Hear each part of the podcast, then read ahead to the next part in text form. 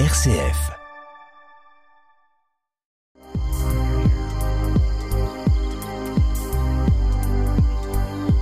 Au ras des pâquerettes, Étienne Dallaire.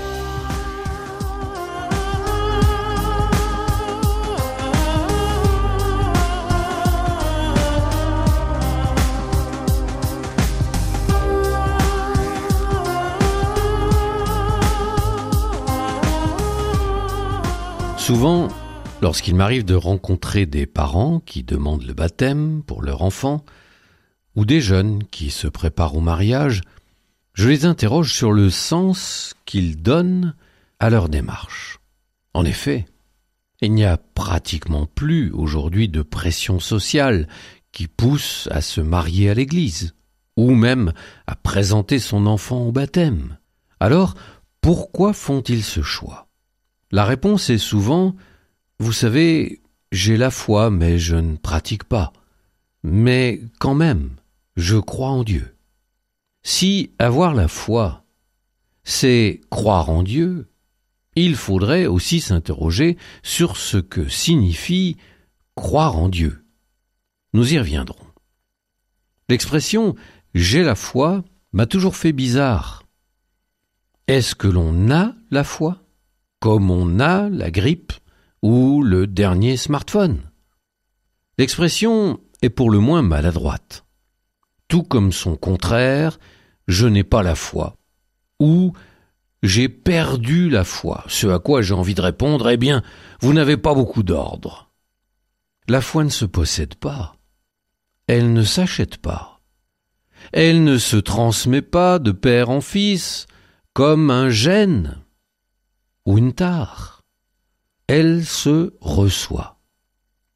Et elle se reçoit pas une fois pour toutes elle se reçoit en continu, comme on reçoit en permanence l'air dans ses poumons. Mais alors qu'est-ce que c'est? Une épître aborde le sujet en prenant des exemples. C'est sans doute la meilleure manière, plutôt que d'essayer de donner une définition de dictionnaire qui ne contentera personne. Parmi les premiers exemples, cette épître, qu'on appelle l'épître aux Hébreux, parce qu'elle semble bien avoir été écrite spécialement pour eux, c'est-à-dire pour des juifs, prend le patriarche Abraham en exemple.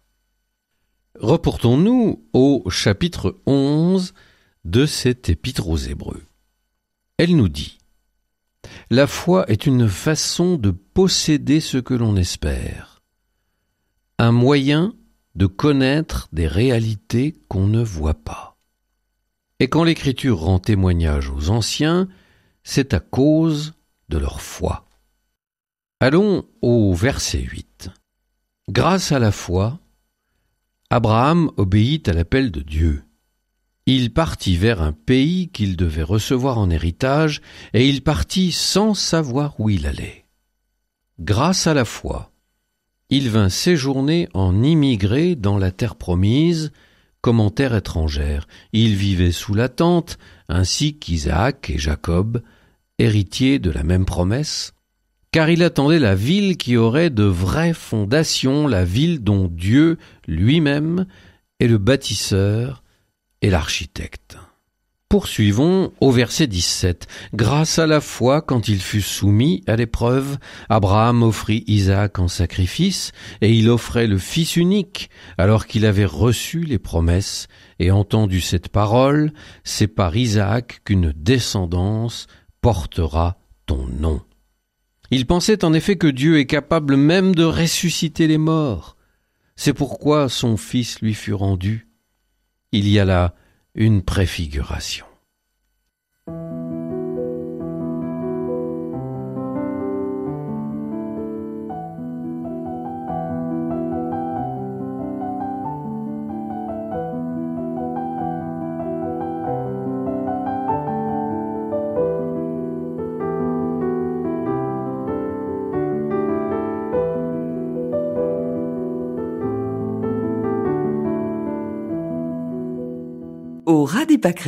Étienne. Abraham est donc cité comme un exemple de foi. Or, dans son expérience, que se passe-t-il? Eh bien, il reçoit un appel de Dieu, un Dieu qu'il ne connaît pas, et il va faire confiance à cet appel et se mettre en route sans savoir où il va. Le mot-clé de la foi, c'est sans doute la confiance. Une confiance un peu aveugle, une confiance qui ne s'appuie pas sur des certitudes, une confiance qui est comme un pas dans le vide, comme un pas dans le pari, dans l'espérance. Et c'est bien ce qui semble déterminer la foi. La foi n'est pas un ensemble de connaissances de Dieu, qui nous permettrait petit à petit de nous acheminer vers une certitude. La connaissance de Dieu n'est pas une accumulation de certitudes de l'intelligence, mais elle est avant tout une démarche de confiance, une sorte de pari fou dans lequel nous sommes capables de miser notre vie tout entière. De plus, l'exemple d'Abraham nous apprend une chose, c'est que la foi est une marche. Ça n'est pas tout d'un coup une donnée qui nous tombe dessus et sur laquelle nous allons pouvoir asseoir notre existence. C'est une marche, et une marche dans le doute, et une marche dans le questionnement, c'est une marche en avant, et nous savons bien que la marche est fondamentalement une sorte de déséquilibre. Lorsque, quand je marche, j'avance le pied gauche, puis le pied droit, puis de nouveau le pied gauche, c'est pour ne pas tomber. C'est parce que je suis en déséquilibre et que le pied de droite, celui de gauche, vient comme rattraper ce déséquilibre et c'est cela qui me fait avancer. La foi est une sorte de déséquilibre fondamental, mais qui me fait avancer et avancer dans la confiance en Dieu. Elle est donc à la portée de tout le monde. Si elle était accumulation de connaissances, elle ne serait réservée qu'à une élite intellectuelle. Mais la connaissance de Dieu n'est pas de cet ordre-là. Tout le monde est capable d'avancer dans la confiance, en même temps que en étant insécurisé par un certain déséquilibre. Tout le monde peut être capable de cette sorte de folie. Mais l'important est d'avancer et d'avancer dans la confiance. C'est le mot clé de la foi. La foi n'est pas avant tout connaissance. Connaissance de Dieu, accumulation ou empilement de certitudes les unes par-dessus les autres. Au contraire, plus j'avance dans la foi, plus j'avance dans la connaissance des textes bibliques, par exemple, et plus je me pose de questions, et plus je suis dans un certain nombre d'incertitudes. Mais ça, c'est la foi. Avancer dans la confiance. Alors, est-ce que avoir la foi, c'est croire en Dieu? Non. Si croire en Dieu est une espèce d'adhésion de l'intelligence à quelque chose d'un peu précis mais d'un peu vague en même temps, oui, il doit bien exister un Dieu pour que le monde soit ce qu'il est, pour que la nature soit organisée de telle manière. Alors, ça, ça n'est pas la foi. C'est une vague certitude, mais qui peut être remise en cause à tout moment. Et cette certitude n'implique pas forcément la confiance. Croire que Dieu existe, si c'est adhérer avec mon intelligence à une espèce de dogme, à une espèce d'idéologie, ça n'est pas la foi. Comme la foi est une attitude de confiance. Elle réclame un rapport personnel avec Dieu. C'est dans la relation personnelle que je peux nouer ce type de relation de confiance. Sinon, je ne peux pas adhérer avec confiance, je ne peux pas tisser un lien de confiance avec une idéologie ou avec un dogme. C'est avec une personne. Oui, je fais confiance et j'avance dans le brouillard, dans les incertitudes, mais parce que je fais confiance.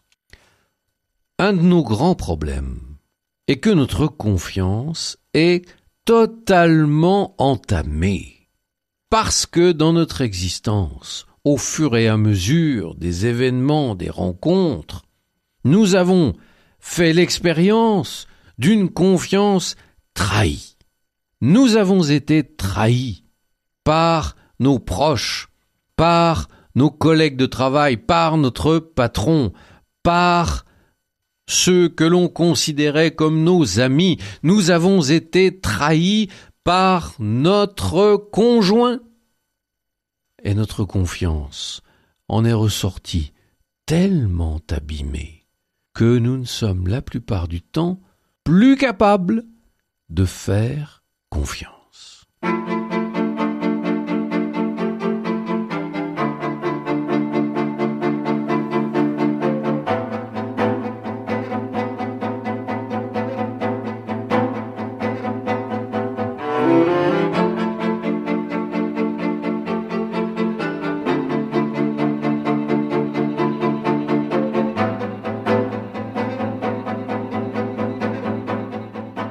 Ras des Étienne. Tout cela me rappelle une histoire juive, qui est un peu difficile, un peu dure, mais qui a sa leçon très profonde. Un père dit à son petit enfant qu'il place debout sur une table et lui, en face, lui tendant les bras, saute, mon garçon. Et le petit a peur. Mais papa, si je saute, je vais tomber. Je suis là, dit le père. Tu vois mes bras? Saute.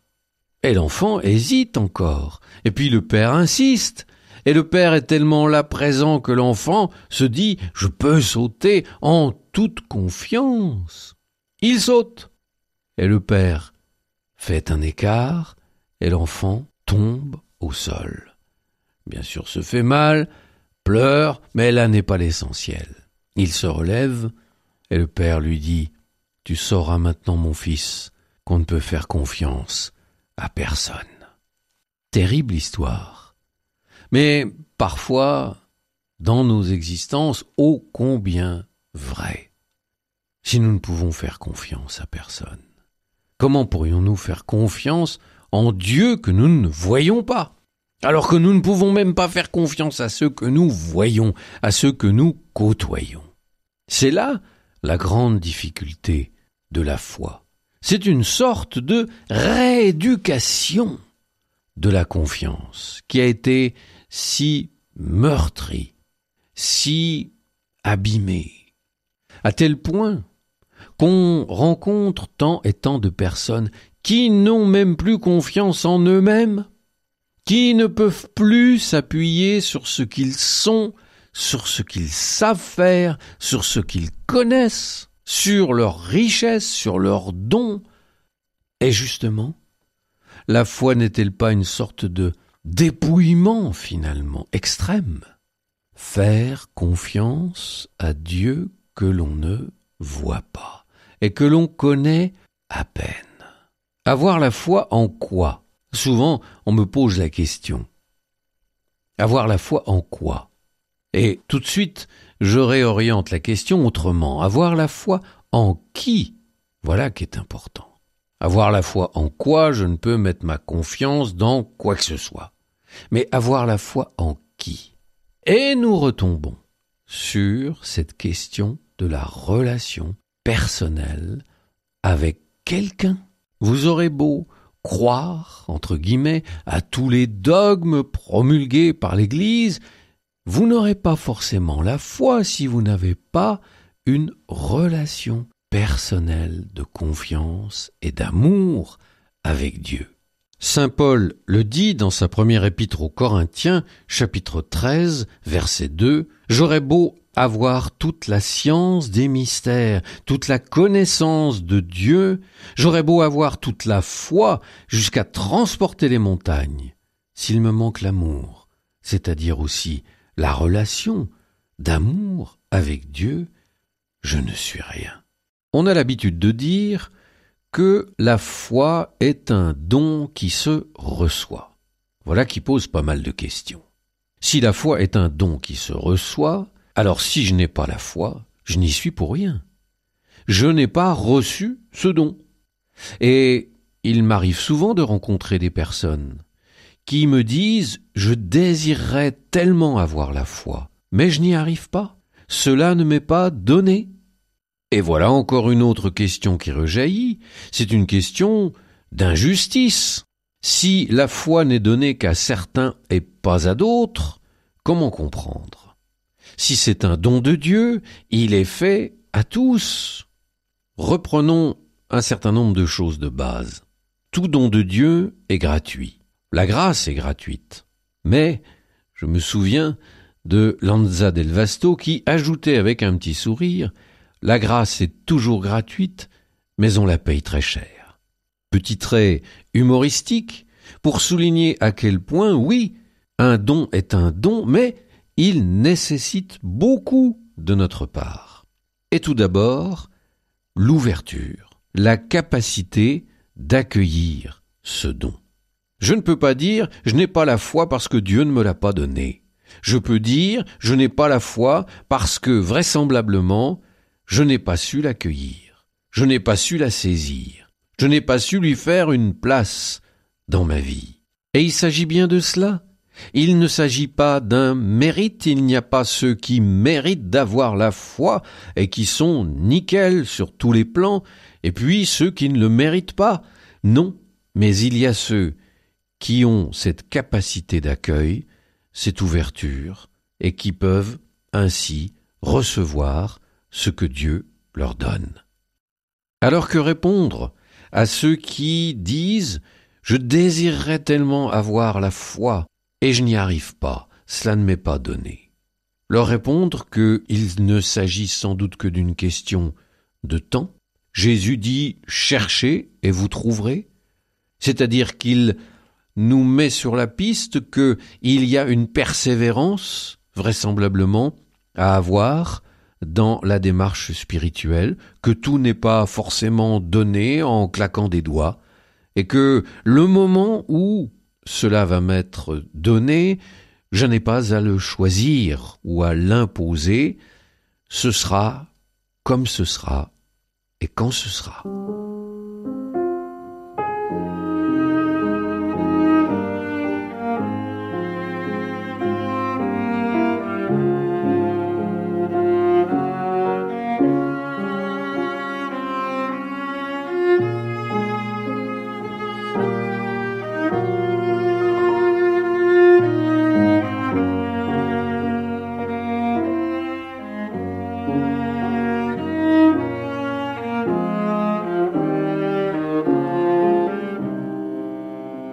Au ras des pâquerettes, Étienne Dallaire. Il en est d'autres qui ne cherchent pas, et pourtant qui reçoivent un jour la foi. Je pense à, au cours de l'histoire, ces nombreux convertis, comme on les appelle, qui n'étaient absolument pas préparés à cela, qui ne cherchaient pas, en tout cas pas consciemment, et qui, un beau jour, se sont retrouvés avec une grâce tellement forte qu'elle a changé toute leur existence. Je pense par exemple à Saul de Tarse, sur le chemin de Damas. Non seulement il n'est pas préparé à accueillir la présence de Jésus ressuscité dans sa vie, non seulement il ne cherche pas à avoir la foi des chrétiens, mais il la combat ouvertement. C'est donc davantage encore un ennemi de la foi qui est saisi sur le chemin de Damas alors qu'il ne le souhaitait pas, qu'il ne le cherchait pas. Je pense à d'autres, comme notre ami Frossard, fils d'une famille communiste athée, lui-même athée, jusqu'au jour où il entre, attiré, il ne sait pas exactement par quoi, dans la chapelle de la rue du Bac, et comme il le dit avec humour, il en ressort catholique, apostolique et romain. Que s'est-il passé? La foi lui a été donnée, en un clin d'œil, en un instant. On pourrait un peu regimber contre cela, dire mais alors il y en a qui attendent des années, qui cherchent, qui désirent et qui ne trouvent pas, en tout cas pas d'emblée, et puis d'autres qui n'attendent rien et ça leur est donné. Mais pourquoi ce décalage? Pourquoi cette injustice? Mais il ne s'agit pas d'injustice. Quand vous avez plusieurs enfants, vous les connaissez un par un. Vous savez que pour le premier, telle chose est bonne à tel moment. Par contre, pour le second, la même chose ne sera pas bonne, en tout cas pas au même moment, et pas sous cette forme. Bref, vous adaptez votre attitude, votre éducation à l'enfant qui est en face de vous. Comment refuser à Dieu le droit de faire la même chose? Il connaît chacun, il sait ce dont chacun a besoin, et nous pouvons être certains qu'il donne, au moment opportun, la grâce qui nous est vraiment nécessaire. À travers les récits des évangiles, il est question de foi à maintes reprises. Ainsi, par exemple, dans l'évangile de Matthieu chapitre 8, à partir du verset 5, c'est la rencontre du centurion de Capharnaüm avec Jésus. À propos du serviteur du centurion qui est couché, paralysé, qui souffre beaucoup. Le centurion vient voir Jésus et lui demande d'intervenir. Jésus propose de venir, le centurion lui dit non, ce n'est pas la peine, il suffit que tu dises une parole et mon serviteur sera guéri. Et suite à cela, Jésus déclare, Chez personne en Israël, je n'ai trouvé une telle foi. Ce centurion n'a pas de connaissance de Dieu.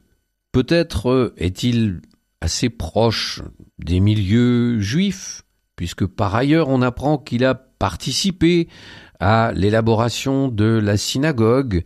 C'est sans doute ce que l'on appelle couramment un craignant Dieu, c'est-à-dire un païen, mais qui ne fait pas la démarche d'entrer dans la communauté juive, et notamment la démarche de la circoncision.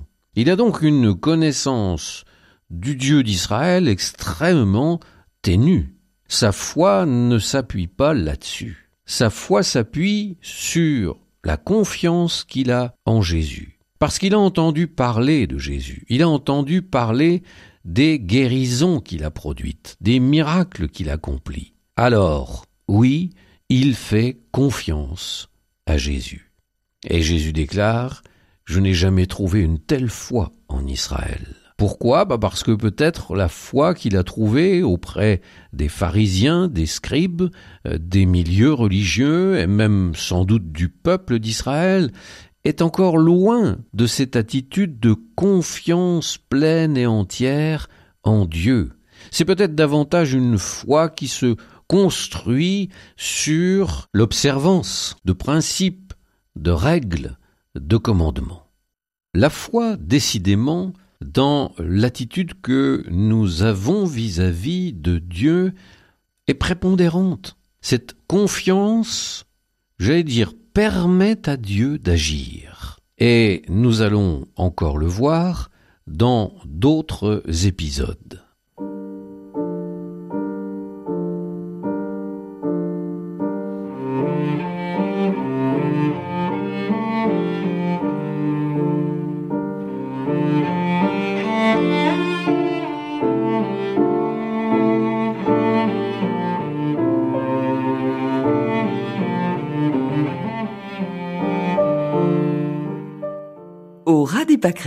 Étienne Dallaire.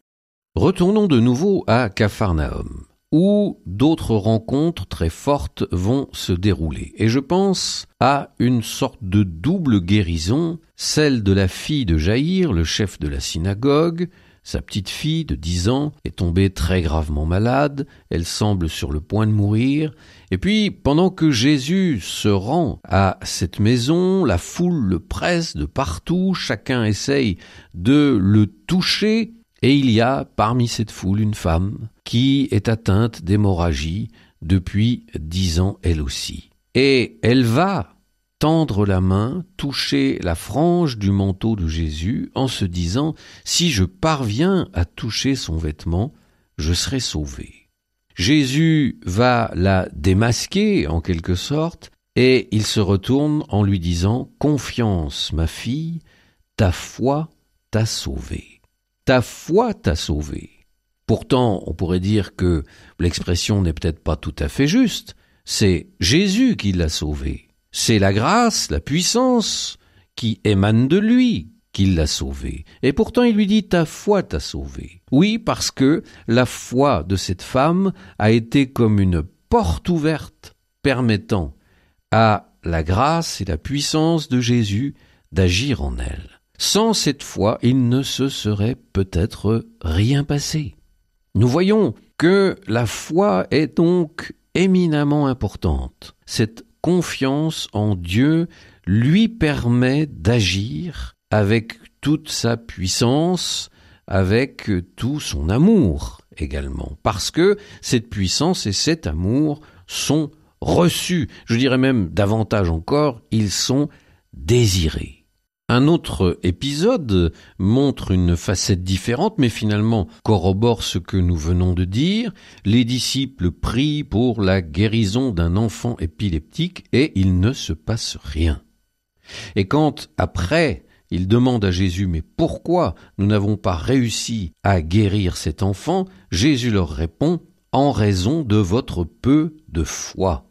Ils n'ont pas assez eu confiance. Ils ont peut-être douté, et cela n'a pas permis à la puissance de Dieu de se manifester. Et dans la foulée, Jésus leur dit, Si vous avez de la foi gros comme une graine de moutarde, songeons que c'est l'une des plus petites graines qui existent, vous direz à cette montagne, Transporte-toi d'ici jusque là-bas, et elle se transportera, rien ne vous sera impossible. Alors c'est une image, bien sûr, il n'y a aucun intérêt euh, à exercer sa foi pour que une montagne se transporte d'un endroit à l'autre. Mais cela veut dire que vous pouvez, si vous mettez en œuvre cette foi, vous pouvez faire de grandes choses. Vous pouvez mettre en œuvre la puissance même de Dieu. Ainsi nous voyons à quel point la foi est quelque chose d'extrêmement important Finalement, c'est elle qui permet, oui ou non, à la puissance de Dieu d'être agissante et transformante dans nos vies. Au ras des pâquerettes, Étienne Dallaire.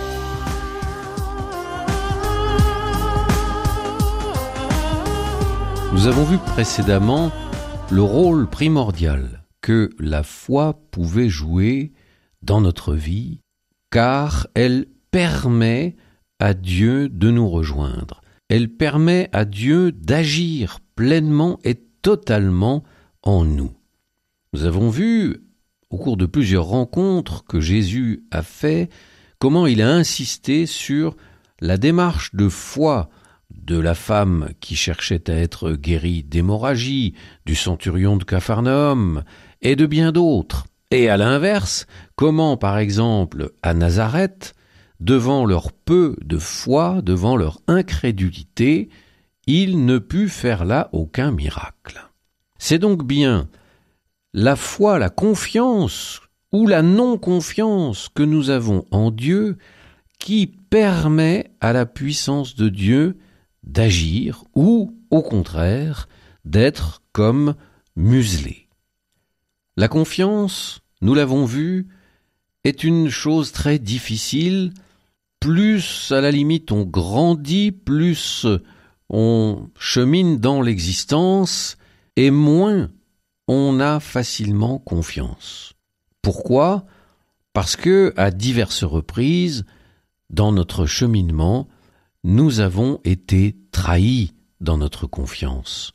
Nous faisons confiance à nos parents, à nos collègues de travail, à notre conjoint, notre conjointe, et puis nous avons été trahis. Et une confiance trahie, c'est quelque chose de terrible, parce qu'on se sent comme pris dans un piège. On a tout donné, on, a tout ouvert, et puis on s'est fait avoir. On a le sentiment, tout au moins, de s'être fait avoir. Alors qu'à mon sens, les dégâts sont plus profonds en celui qui n'a pas fait confiance et qui a trahi. Néanmoins, nous avons d'énormes difficultés à faire confiance à qui que ce soit. Il y a pourtant un âge dans notre vie, celui de l'enfance, où, spontanément, nous faisons confiance à tout le monde. D'emblée, l'enfant n'a pas de suspicion, n'a pas d'arrière-pensée par rapport à quelqu'un d'autre. Il ne doute pas. Il fait confiance d'emblée à l'adulte. Et malheureusement, pour certains, cela leur joue de bien mauvais tours. Mais il y a cette confiance que j'oserais appeler une sorte de confiance primordiale. C'est clair quand on voit un petit enfant qui commence à peine à marcher, c'est difficile de faire confiance. Il préfère se traîner sur son derrière en repliant ses pattes plutôt que de se mettre debout dans une situation insécurisante. Il accepte de faire un pas puis deux lorsque nous lui tenons la main, et puis quand nous lâchons la main, nous nous mettons un mètre, un mètre cinquante devant lui, il n'a plus qu'à faire une sorte de saut pour nous rejoindre, et c'est là qu'il apprend la confiance. Il y a un moment difficile, mais s'il franchit ce pas, alors sa confiance est récompensée. Pourquoi je parle de tout cela? Eh bien parce qu'il me semble bien que Jésus nous donne un modèle de foi en la personne des enfants. Évangile de Matthieu chapitre 18 verset 3. Il dit à ses apôtres, Si vous ne changez pas pour devenir comme les enfants, vous n'entrerez pas dans le royaume des cieux. Premier point. Et puis, juste le chapitre suivant, il enfonce le clou en quelque sorte.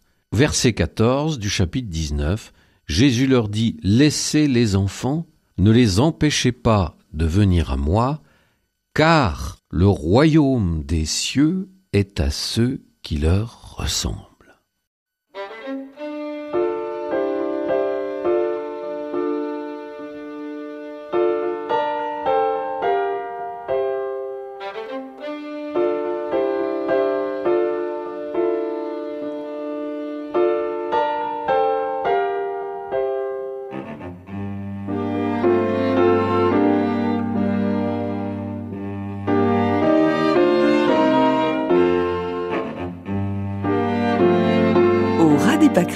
Étienne Dallaire.